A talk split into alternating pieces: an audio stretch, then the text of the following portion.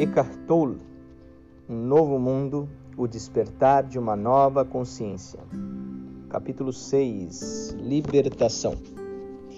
Episódio 2 A Presença. Uma mulher na faixa dos 30 anos de idade veio se consultar comigo. Enquanto ela me cumprimentava, senti o sofrimento por trás do seu sorriso educado e superficial. Ela começou contando a história da sua vida e, em um segundo depois, seu sorriso se tornou uma expressão de dor. Em seguida, começou a soluçar de maneira incontrolável. Disse que se sentia solitária e insatisfeita. Acalentava muita raiva e tristeza. Quando criança, fora vítima de maus tratos infligidos por um pai violento. Logo constatei que sua infelicidade não era causada pelas circunstâncias da sua vida atual, e sim por um corpo de dor muito pesado, que se tornara o filtro através do qual ela analisava sua situação de vida. Essa mulher ainda não era capaz de detectar a ligação entre a dor emocional e os seus pensamentos, e estava identificada com ambos. Ela não conseguia ver que continuava alimentando o corpo de dor com seus pensamentos. Em outras palavras, vivia com o fardo de um eu profundamente infeliz. De algum modo, contudo, deve ter compreendido que a origem daquilo estava no seu próprio interior, que ela era uma carga para si mesma e estava pronta para despertar. Por esse motivo, decidira ir àquela consulta direcionei o foco da sua atenção para o que estava se passando dentro do seu próprio corpo e lhe pedi que sentisse a emoção diretamente, que não usasse o filtro dos seus pensamentos infelizes, da sua história triste. Ela disse que esperava que eu lhe mostrasse o caminho para sair da infelicidade e não para entrar nela. Porém, mesmo relutante, atendeu minha solicitação. As lágrimas rolavam por sua face todo o seu corpo tremia. Neste momento, o que você sente é isso, eu disse. E não há nada que você possa fazer nesse sentido. Mas em vez de querer que este momento seja diferente do que ele é, o que lhe causa ainda mais sofrimento, consegue admitir completamente que isto é o que você está sentindo nesse exato momento? Nesse exato instante? Ela ficou calada por alguns segundos e depois respondeu com raiva: Não, não quero aceitar isso. Quem está falando? perguntei. Você ou sua infelicidade? Consegue ver que sua infelicidade, com o fato de ser uma pessoa triste, é apenas outra camada de infelicidade? Consegue ver que sua infelicidade, com o fato de ser uma pessoa triste, é apenas outra camada de infelicidade? Mais uma vez ela se manteve calada.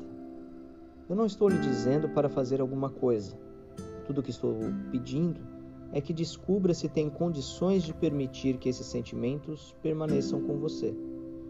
Em outras palavras, em outras palavras, e elas podem parecer estranhas, se você não se importar em ser infeliz, o que acontecerá com a infelicidade?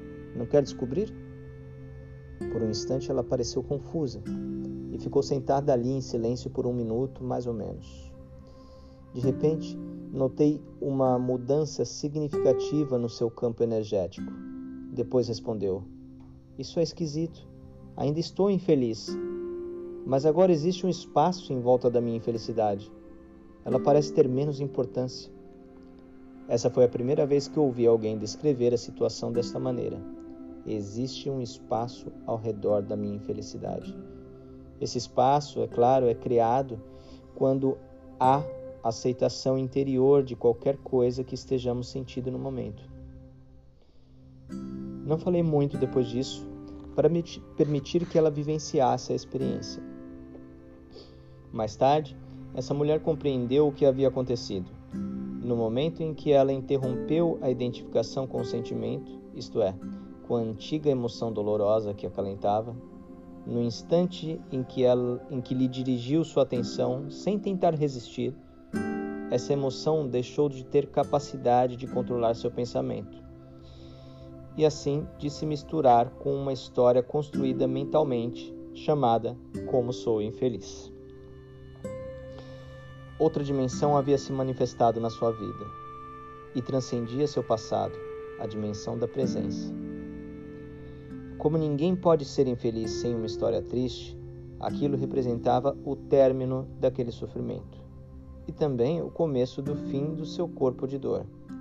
A emoção em si não é infelicidade. Apenas a emoção associada a uma história triste é infelicidade. Depois de encerrada a sessão, foi gratificante saber que eu tinha acabado de testemunhar o surgimento da presença em alguém. A própria razão da nossa existência na forma humana é trazer essa dimensão da consciência para o mundo. Eu também assistira a uma diminuição do corpo de dor e não lutando contra ele, mas levando-lhe a luz da consciência. Minutos depois que essa mulher saiu, recebi a visita de uma amiga. Assim que ela entrou na sala, perguntou: O que aconteceu aqui? A energia parece pesada, sombria. Estou até me sentindo um pouco mal. Você precisa abrir as janelas, acender um incenso.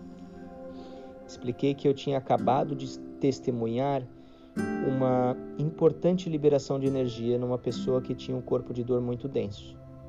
Portanto, aquilo que ela estava sentindo devia ser o resto da energia que fora emanada durante a sessão. Minha amiga, porém, recusou-se a ficar e escutar. Tudo o que ela queria era sair dali o mais rápido possível. Abri as janelas e saí para jantar num restaurante indiano nas redondezas. O que aconteceu enquanto permaneci ali foi uma confirmação adicional e muito clara do que eu já sabia. Todos os corpos de dor humanos, que aparentemente são individuais, estão interligados em algum nível. No entanto, a forma que essa ratificação em particular assumiu foi uma espécie de choque.